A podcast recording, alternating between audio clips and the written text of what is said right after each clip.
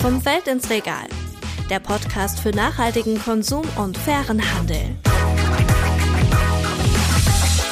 Schön, dass ihr wieder dabei seid zu einer neuen Folge vom Feld ins Regal. Und nicht nur der Jingle ist neu, wie die treuen Hörerinnen und Hörer von euch schon bemerkt haben, sondern es gibt auch einen neuen Co-Moderator an meiner Seite. Herzlich willkommen, Jan Jakob. Ja, moin. Hi. Schön, dass ich hier sein darf. Ich freue mich auch. Ähm, einige werden es mitbekommen haben. Thilo hat äh, mich in Richtung Äthiopien verlassen.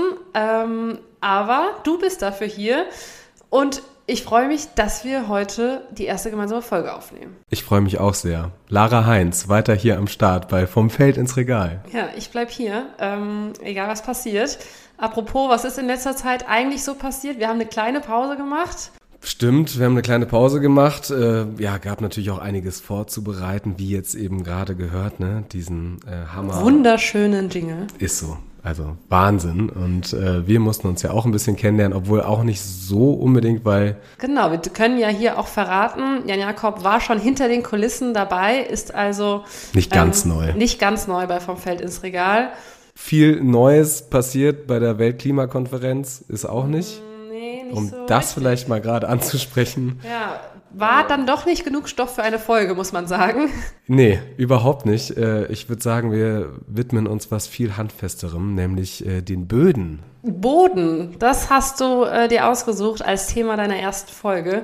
Da bin ich ja mal gespannt, was, was war denn dein erster Gedanke beim Thema Boden? Ich denke da jetzt mal so an den Komposthaufen meiner Eltern, ähm, wo ich früher den Biomüll hingebracht habe. Guter Punkt, hatten wir Ja. auch auf jeden Fall. Okay. Also meine Mama brauchte auf jeden Fall einen, um ihr Hochbeet nämlich dann zu füttern, weil, also ich komme aus der Lüneburger Heide und da gibt's nur Sandböden und da wächst dann auch im Beet wirklich nicht so viel. Okay. Und deswegen war Kompost auf jeden Fall ganz, ganz wichtig. Und ähm, eine andere Sache, die mir eingefallen ist, äh, ist eher so in der Schulzeit gewesen. Da haben wir uns in der Grundschule, glaube ich, so mit der drei oder vier Felder Wirtschaft ähm, beschäftigt und geguckt, wie läuft das mit Fruchtfolgen und wie hat man früher Landwirtschaft betrieben. Ja, da klingelt Da hat's- was. Ja, da Ich hat's wäre nicht mehr von selbst drauf gekommen, aber ja, in der Grundschule ist das mal vorgekommen, das stimmt. Aber ansonsten, äh, Mutter Erde fällt mir noch ein. Ähm, beim Thema Boden, dass das ja irgendwie auch in dem Namen unseres äh, schönen Planeten irgendwie schon mit drin ist. Ähm, so ein bisschen. Ja, und da kommen wir eigentlich dann auch zu dem Punkt. Boden ist total wichtig. Boden ist Lebensgrundlage. Boden ist Leben. Ähm, wir sind alle einfach ultra abhängig von gesunden Böden. Ja, und eine, die sich damit besonders gut auskennt, ist Azadeh Farashpur. Sie ist Bodenwissenschaftlerin, ähm, auch ein interessanter Beruf, und arbeitet mit ihrer Initiative Better Soil für bessere Böden weltweit. Und ich glaube, man kann sie schon als richtigen Bodenfan bezeichnen. Auf jeden Fall. Ich würde mich selber verzaubern in einem Regenwurm, um zu verstehen, was genau in dem Boden los ist, dass ich dann aus meinem, meinen, durch meine Augen alles erlebe. Das ist cool. Was dann halt überhaupt nicht cool ist, ist halt, wie wir mit den Böden umgehen. Ähm, denn man muss wirklich sagen, unseren Böden geht's verdammt schlecht. Ähm, ein UN-Bericht zum Weltbodentag von 2015, der hat das auch nochmal belegen, hat gezeigt, dass ähm, die Schätzungen der Welternährungsorganisation, die sind, dass etwa 33 Prozent aller Böden bereits degradiert sind. Das war 2015. Und äh, auch in der Zeit ist natürlich bis heute viel passiert und zwar nichts Gutes. Ja, nicht in die positive äh, Richtung. Eigentlich muss man, wir sind einfach mal so ehrlich, mein Fazit ist, wenn ich das höre, ein Drittel ist heruntergewirtschaftet unseres eigentlich fruchtbaren Bodens. Ähm, zum Teil ist Boden wirklich im Sinne des Wortes verwüstet. Und ja, fruchtbarer Erdboden schwindet weltweit, vor allem dort, wo Wälder vernichtet werden. Das ist oft in den tropischen Gebieten. Das verursacht etwa ein Drittel von Bodenzerstörung allgemein. Dann eben noch etwas mehr als ein Drittel der Bodenzerstörung geht auf überweidetes Grasland zurück. Und dann eben auch wieder ein weiteres, fast ein Drittel Ackerbau, der nicht nachhaltig betrieben wird. Das sind Zahlen des WWF und vor allen Dingen letzteres ist uns, glaube ich, bekannt. Industrielle Landwirtschaft, da sprechen wir über Überdüngung, über massenhaften Einsatz von Pestiziden. Und das führt zu unfruchtbarem Boden. Und das klingt alles so, als sei die Landwirtschaft der Übeltäter. Mhm. Aber Zum Teil ist sie das. Zum Teil ist sie das, aber wir werden auch noch sehen, dass sie eben auch in dem ganzen Thema ein großes Opfer ist. Ja, es ist eigentlich ein Teufelskreis, ähm, der Boden und wie wir mit ihm umgehen. Ja, jedes Jahr verlieren wir eine Fläche von Ackerland mit gutem Boden, die so groß ist wie 14 Millionen Fußballfelder, warnt auch Azadeh. Unserem Boden geht's schlecht. Also wir verlieren sogar Boden auf der globalen Ebene. 10 Millionen Hektar pro Jahr verlieren wir, wir guter Erde. Und das ist gute Erde, die uns ernähren kann, aber wir, wir verlieren es einfach. Und verlieren heißt, der Boden wird krank, der Boden wird schwach und er kann nicht mehr so fungieren, wie er früher konnte, zum Beispiel, wie vor 10, 15 Jahren. Und ähm, es kann auch richtig schnell passieren, zum Beispiel. In den letzten 25 Jahren haben wir viele Nährstoffe in dem, im Boden einfach verloren. Die landen entweder in der Atmosphäre oder im Grundwasser. Ja, jetzt nochmal zurück zum UN-Bericht äh, von 2015 und was das eigentlich bedeutet, diese ganzen Zahlen. Ein weiterer Verlust produktiver Böden würde die Lebensmittelproduktion und Ernährungssicherheit erheblich gefährden und Schwankungen bei den Lebensmittelpreisen verstärken und möglicherweise Millionen Menschen in Hunger und Armut stürzen. Das war schon damals die Warnung vom damaligen Generaldirektor der Welternährungsorganisation, Da Silva. Und ein neuerer Bericht von 2018, der sagt sogar, mehr als 75 Prozent der Landgebiete unseres Planeten sind erheblich degradiert, also zerstört.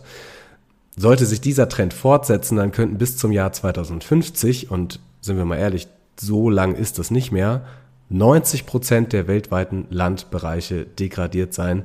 Das waren Forscher des äh, Forschergremiums IPBES. Und dieses Tempo ist ja wirklich wahnsinnig. Und ähm, Azadeh hat gesagt, ja, da ist was dran. Das geht einfach total schnell gerade alles und äh, ist kaum noch aufzuhalten. Wir müssen uns da ganz schnell drum kümmern. Mhm. Wo du sagst Tempo, ähm, ich hatte wiederum beim WWF nachgelesen, dass aktuell der Boden in Deutschland ähm, 20 mal schneller zerstört wird, als er wieder nachwächst. Also zeigt auch nochmal in anderer Dimension diese Schnelligkeit ja, in die ja absolut so, falsche Richtung. Das ist ja so dumm, ne? Weil ja, das ist so dumm, weil wir zerstören das, worauf wir stehen.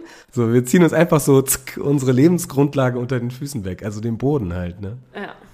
Genauso wie Menschen leben, genauso lebt auch der Boden. Der Boden atmet ein, atmet aus, der Boden ist ein Habitat oder Lebensraum von Millionen, Milliarden von Mikroorganismen, die für uns das Essen machen, die für uns das, die Luft reinigen, die für uns das Wasser reinigen und die für uns einfach ein, eine sichere Welt schaffen, wo wir überhaupt leben können. Apropos Milliarden von Mikroorganismen. Also die hat auch erzählt, dass in einer Hand voll Erde mehr als 8 Milliarden Mikroorganismen stecken, also mehr als äh, Menschen auf diesem Planeten gerade sind. Äh, letzte Woche habt ihr sicherlich alle mitbekommen, haben wir die Grenze von 8 Milliarden Menschen auf diesem Planeten ähm, überstiegen. Und das zeigt ja auch nochmal, wir werden immer mehr Menschen ernähren müssen und das mit immer ungesünderen Böden. Ja, Wie und dazu, kann das funktionieren? Dazu kommt ja noch der Klimawandel. Ja, ne? da war da was. Da ja. war doch was. Ähm, gut, wir haben gerade schon drüber gesprochen. In Ägypten jetzt bei der Weltklimakonferenz ist nicht so viel bei rumgekommen. Die Expertinnen Aber haben die dann Experten, über Böden gesprochen? Das weiß ich tatsächlich nicht. Sie werden bestimmt irgendwo in irgendeinem Forum oder auf irgendeinem Panel auch über Böden gesprochen haben. Ja. Ich habe jetzt ehrlich gesagt nichts darüber gehört. Aber sie sollten es vielleicht mal tun, denn gesunde Böden sind eben auch für die Anpassung an den Klimawandel ja so enorm wichtig. Ein guter Boden ist ja nicht so einfach steinhart, ne, sondern eher so krümelig, schön locker, ähm, also irgendwie durchmischt und kann eben dadurch, durch diese Konsistenz halt Wasser aufnehmen. Wir denken an die Katastrophe im Ahrtal, da war das ein Riesenproblem. 100 Liter Wasser kann ein wirklich gesunder Boden ähm, auf einem Quadratmeter aufnehmen. Das ist schon eine Menge. Das ist eine Menge, das ist fast eine ganze Badewanne. Und deswegen ist Klimawandelanpassung auch direkt verbunden mit gesunden Böden. Klimaschutz beginnt beim Boden. Und das heißt, wenn du zum Beispiel Bodenförderung machst, Verbesserung der Bodenqualität mit Humusaufbau, dann hast du Hand in Hand Klimaschutz, dann hast du Hand in Hand Umweltschutz, weil das Regen, äh, zum Beispiel Wasser, wird durch den Boden gereinigt. Ein guter Boden kann viele Schadstoffe vom, von Wasser ab, abnehmen und abbauen. Es gibt auch viele ähm, wissenschaftliche Papier, die sagen, Boden reinigt die Luft. Ja, Asadi hat auch ein interessantes Buch geschrieben mit dem Titel Wir stehen drauf, gesunder Boden für eine bessere Welt. Und auch da wird mit Zahlen deutlich belegt, warum der Boden für den Klimaschutz so, so wichtig ist. Rund 2500 Gigatonnen Kohlenstoff sind weltweit in Böden gebunden. Das ist mehr als dreimal so viel wie in der Atmosphäre und fünfmal so viel wie in der Pflanzenmasse weltweit. Und es gibt eben noch ein unglaublich großes Potenzial, was wir mit weiteren gesunden Böden an Kohlenstoff eben speichern könnten. Also wahnsinnig wichtig für den Kampf gegen den Klimawandel. Ja, aber in diesem Buch steht auch noch was ja, anderes. Du kommst wieder mit den schlechten Nachrichten. Muss ich leider. Auf einem Viertel des weltweiten Bodens gibt es weniger Humus und weniger Nährstoffe als noch vor 25 Jahren. Und da sind wir wieder bei diesem enormen Tempo dieser Degradierung, also dieser Bodenzerstörung. Und gleichzeitig steckt ja in diesem Fakt, den ich gerade genannt habe, Humus und Nährstoffe. Und genau diese beiden Dinge sind im Prinzip unfassbar wichtig für einen gesunden Boden. Also was braucht so ein Boden? Nährstoffe, Wasser, vielleicht noch Schutz, dass er nicht einfach so äh, wegfliegt oder vom Wind weggetragen wird. Eigentlich alles das, was wir Menschen auch brauchen. Aber sicher nicht Chemie und ständiges Umflügen, ja. Ja, was, was uns nicht gut tut, tut Mutter Erde meistens auch nicht so gut. Die Mutter Erde. Das ist der Spruch, aber ich glaube, dass es schon äh, irgendwo stimmt. Zumindest hier in Mitteleuropa spüren wir ja immer mehr den Klimawandel und die Auswirkungen auf unser Leben, auf unsere Landwirtschaft. Ähm, aber ich glaube, die Dimensionen sind in Ländern des globalen Südens teilweise schon viel, viel heftiger mit Dürren, mit Wetterextremen. Ja, und es gibt auch Projekte in afrikanischen Ländern, ähm, die sich genau mit diesen Problemen, also Dürren, Wetterextremen, ähm, beschäftigen und versuchen da irgendwie ja, dem Ganzen etwas entgegenzusetzen. Ne, da gibt's das Problem Wasser, Problem Dünger, Problem Erosion, auch in der Landwirtschaft und bei einem Projekt der Gesellschaft für internationale Zusammenarbeit in Äthiopien, da wird auch ziemlich deutlich, wie man es besser machen kann. Da wird nämlich zum Beispiel auf einen Mix an verschiedenen Maßnahmen gesetzt, Kalk, ähm, dann ein verbessertes Saatgut, dann auch die Ausbringung von Mist zum Beispiel, Mischdünger anstelle äh, von reinem Stickstoffdünger und, ganz wichtig, wir haben es gerade schon angesprochen, Humusbildung. Nicht nur da, sondern eben auch hier bei uns ist Humus der Game Changer, also wirklich der Game Changer. Und ich glaube, du meinst nicht den Hummus, den ich mir ganz gerne aufs Brot schmiere, nee. oder? Du kleiner Witzbold. ja, was ist denn mit Hummus gemeint? Ähm, ich kenne da verschiedene Dinge drunter. Ja, eigentlich alles Organische im Boden, also alles außer Sand und Steine, kann man eigentlich sagen. Okay, also eigentlich alles, was so von diesen kleinen Helferlein, die Azadeh am Anfang genannt hat, Regenwürmern, Asseln und so weiter, die zersetzt werden werden, also genau. Blätter, Pflanzenreste und was an organischer Substanz übrig bleibt, das ist eigentlich alles Humus. Genau, und Humus ist ein Teil der Bodenfruchtbarkeit, äh, hat Azadeh erklärt. Humus besteht zu rund 58 Prozent aus Kohlenstoff und ist einfach unfassbar wichtig für unsere Böden. Diese 58 Prozent Kohlenstoff, kann man sich denken, spielen natürlich beim Klimaschutz nochmal eine Riesenrolle. Und das heißt, wenn du automatisch Humus in deinem Boden aufbaust, bindest du Kohlenstoff im Boden, weil Humus braucht Kohlenstoff. Und dieser Kohlenstoff nimmt, nimmt Humus oder der Boden normalerweise aus der Atmosphäre. Und dann Humus kann Wasser speichern. Das ist viel, das sind viele wissenschaftliche Beweise dafür. Kann man sie einfach googeln. Organic Matter, Water, ähm, Water Storage Capacity oder Water Holding Capacity oder wie auch immer.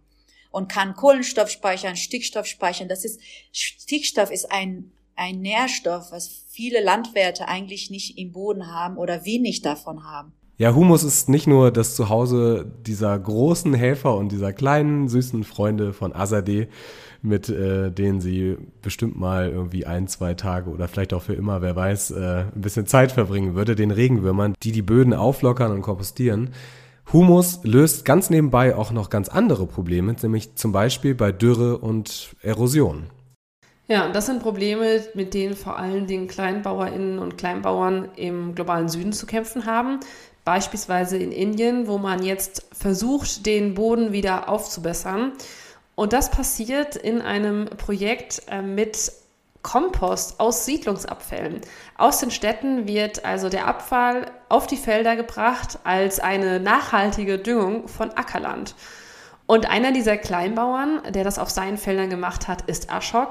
Wie viele seiner Kollegen hatte auch er anfangs so seine Zweifel, ähm, hat dem organischen Kompost aber dann eine Chance gegeben.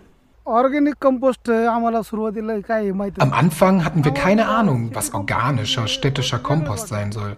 Wir fühlten uns unsicher damit. Beim ersten Mal haben wir den Kompost nur auf einer kleinen Fläche verwendet. Später, als wir diese Fläche mit dem Teil verglichen, wo kein Kompost verwendet wurde, konnten wir den Unterschied sehen. Die strahlende grüne Farbe der Pflanzen und ihr enormer Wachstum. Ja, und mit dem Kompost aus den Siedlungen wurde der Acker dann äh, quasi wiederbelebt und die Bodenqualität wurde wirklich innerhalb kürzester Zeit erheblich verbessert. Und in den Projekten der Gesellschaft für internationale Zusammenarbeit, da konnte weltweit auf fast 500.000 Hektar der Ertrag um durchschnittlich 39 Prozent gesteigert werden, unter anderem eben auch bei Ashok.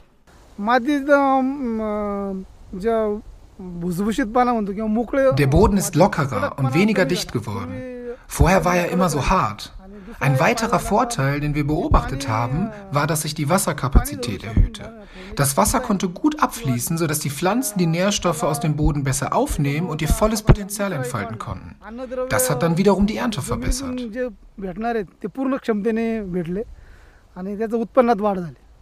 Ja, also ich würde sagen, klassische Win-Win-Situation, oder? Die Leute aus den Städten sind ihren Abfall los, der wird recycelt und ja, wird dann eigentlich so, ein, so einem Kreislauf zugeführt und wird dann ja auf dem Feld wiederverwendet als natürlicher Dünger. Ja, damit ist das Rad jetzt irgendwie nicht neu erfunden, aber vielleicht brauchen wir noch mal so eine kleine Erinnerung, dass Kompost einfach unfassbar viel bewirken kann. Ja, und dass es manchmal auch so einfach geht und dass Boden auch gar nicht so schwierig ist, wenn man so ein bisschen was richtig macht, dann kann sich Boden auch super schnell wieder erholen. Kompost ist aber nur die eine Sache. Ja, Kompost ist die eine Möglichkeit, um Humusaufbau zu fördern. Eine andere ist nachhaltige Bodenbewirtschaftung. Was versteht man darunter? Das kann eben eine Fruchtfolge sein. Ähm, du hast es am Anfang schon angesprochen.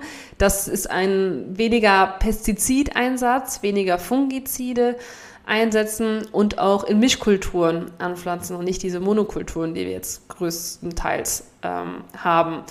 Aber die Frage ist natürlich, ich kann jetzt bei meinem Landwirt um die Ecke schauen, ob der das so macht. Realistischerweise hast weder du noch ich die Zeit dafür und andere wahrscheinlich auch. Aber woher weiß ich denn jetzt als Konsumentin im Supermarkt, ob die Kartoffel, die ich da kaufe, ob der Landwirt sich auch um seinen Humus kümmert? Ja, ist super schwer. Also eigentlich unmöglich. Ja. Man kann es nicht nachvollziehen. Aber wir haben ja eigentlich eben gelernt, dass Boden unfassbar wichtig ist. Wie kann es dann sein, dass wir das einfach ja, sich selbst überlassen? Ja, bei so vielen ist da irgendwie die Politik dann gefragt. Und ähm, natürlich denkt man sofort, ja, aber das müsste man doch jetzt gesetzlich dann durchkriegen, dass alle Landwirte und Landwirtinnen auf der Welt ähm, nachhaltige Landwirtschaft betreiben und eben Humusaufbau und Bodenschutz. Aber es funktioniert nicht. Man kann nicht einfach so jetzt Gesetze auf den Markt bringen und sagen, daran habt ihr euch zu halten. Der Meinung zumindest ist Azadeh. Weil der Boden ist schon in den letzten 30 Jahren so behandelt, dass der so kaputt ist. Man kann nicht sofort von viel Pestizid auf Null steigen. Das funktioniert einfach nicht. Man braucht eine Übergangsphase. Und deshalb, wenn du jetzt über ein Verbot sprichst, dann kommen Landwirte mit ihren Treckern auf die Straße, zum Beispiel in Berlin, und sagen, hey, das geht einfach gar nicht. Oder Fertilizer oder Düngemittel oder solche Maßnahmen zu verbieten. Es funktioniert von heute auf morgen gar nicht. Aber was man machen kann, ist, dass man, wie gesagt, mit Landwirtinnen zusammenarbeitet und sagt, hey, in den nächsten 15 Jahren wollen wir langsam die Menge von Pestiziden und Herbiziden minimieren, aber auch optimieren. Vielleicht wollt ihr die verwenden, aber nicht oft und immer. Ja, ich denke, es ist auf jeden Fall immer der wichtige, richtige Weg, ähm, versuchen Leute einzubinden und mitzunehmen. Nichtsdestotrotz ähm, braucht es da ent, meiner Meinung nach entweder mehr Verbote oder mehr Anreize, dass wir die Böden und unser kostbares Gut nicht sich selbst überlassen ähm, und das irgendwie honorieren, wenn ich glaube, gerade sind es eher ideologische Gründe, warum Landwirte sich um den Boden kümmern, weil sie dieses, weil sie das Problem verstehen. Ähm, aber das kann ja nicht in unserem alle Interesse sein, oder? Ja, auf der anderen Seite haben wir ja auch gelernt, dass Böden irgendwann richtig kaputt sind und dann eben keinen Ertrag mehr bringen. Und ähm, das sollte ja auch im Sinne der Landwirte sein, dass das eigentlich nicht der Fall wird bei ihnen auf dem Acker. Mhm. Äh, das ist auch das, was ich in äh, der Doku, die ich in der Vorbereitung geschaut habe, äh, gesehen habe, dass eigentlich für den Ertrag, den Landwirte jetzt erzeugen, ja viel mehr für den Boden getan werden muss als früher noch, weil man eben jetzt schon sieht, dass er eben nicht den gleichen Ertrag bringen kann, dass er schon ausgelaugt ist. Ähm, das merken Landwirte hier in Deutschland, das merken sie weltweit. Wie heißt die Doku? Sorry. Die Doku heißt Unser Boden, unser Erbe oder so ähnlich. Wir verlinken es euch ähm, in, den, äh, in der Beschreibung. Auf jeden Fall sehenswert. Ja, und auch in der Doku wird deutlich, Klimaschutz beginnt beim Boden. Böden sind einfach ein riesiger Speicher von Treibhausgasen. Das ist ein Learning, würde ich sagen, aus dieser heutigen Folge. Böden sind einfach unsere Lebensgrundlage, ernähren uns. Und wir müssen nicht nur mit Blick auf den Klimawandel und eben Klimawandelanpassung ganz schnell was tun, sondern müssen uns ganz schnell eben für Böden einsetzen, weil gute Böden wahnsinnig schnell verschwinden momentan. So, das waren die, die großen Worte. Jetzt mal zu der ähm, Action, die jeder Einzelne von uns umsetzen kann. Hast du da einen Tipp? Ja, ich würde sagen, Bioabfälle auf jeden Fall schon mal auf dem Kompost. Oder wenn man eben keinen Kompost im Garten hat, äh, also nicht auf dem Land wohnt, dann halt in die Biotonne, aber da bitte ganz unbedingt darauf achten, dass da wirklich nichts anderes reinkommt. Denn auch bei uns in Deutschland landet der Kompost dann irgendwann wieder auf dem Acker und das dann bitte, bitte, bitte ohne Mikroplastik oder so. Ja. Das wollen wir nicht in unserem Essen haben. Aber ähm, Kompost, wir hatten schon die, die Option, die man auf dem Land umsetzen kann, der, der Komposthaufen äh, hinter der Gartenhütte. Ach, du hast noch eine Alternative ausgegraben. Ja, ne? ich war tatsächlich letztens bei Freunden zu Gast und habe was Interessantes entdeckt. Ich weiß nicht, ob du das schon kennst. Und zwar ein Bokashi-Eimer. Es ist ein Eimer, in dem man seine Bioabfälle reintut und wo diese dann fermentiert werden und am Ende kommt ein natürlicher Dünger raus womit, äh, mit dem man dann seine Pflanzen auf dem Balkon düngen kann und so seinen eigenen kleinen Mini-Kreislauf. Ja, finde ich ganz cool. Also wenn man da jetzt auch noch irgendwie so eine ganze Armee von äh, Regenwürmern drin hat, dann wette ich, dass Azadeh so ein Ding ich auch Ich glaube, sie wäre auch dabei. ja, auf jeden, jeden Fall. Fall. Aber ich glaube, sie würde den normalen Boden ähm, irgendwo auf dem Acker bevorzugen. Aber da das nicht jeder hat, vielleicht eine Alternative und ich äh, ich verspreche, es stinkt auch nicht. Also das war ja meine größte Befürchtung.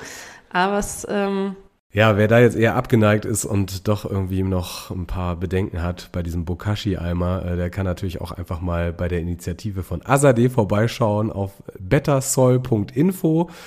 Und natürlich weiter hier bei uns einschalten. Vom Feld ins Regal beschäftigt sich auch weiter mit Nachhaltigkeit und Themen des fairen Handels. Und wir werden mit Sicherheit auch immer mal wieder was über Böden erfahren. Ja, und weitere sexy Themen. Also, wir hoffen, ihr hört beim nächsten Mal wieder rein. Bis dann, ich hoffe, du bleibst auch dabei. Na klar. Super, gut. Bis zum nächsten Mal. Ciao. Ciao.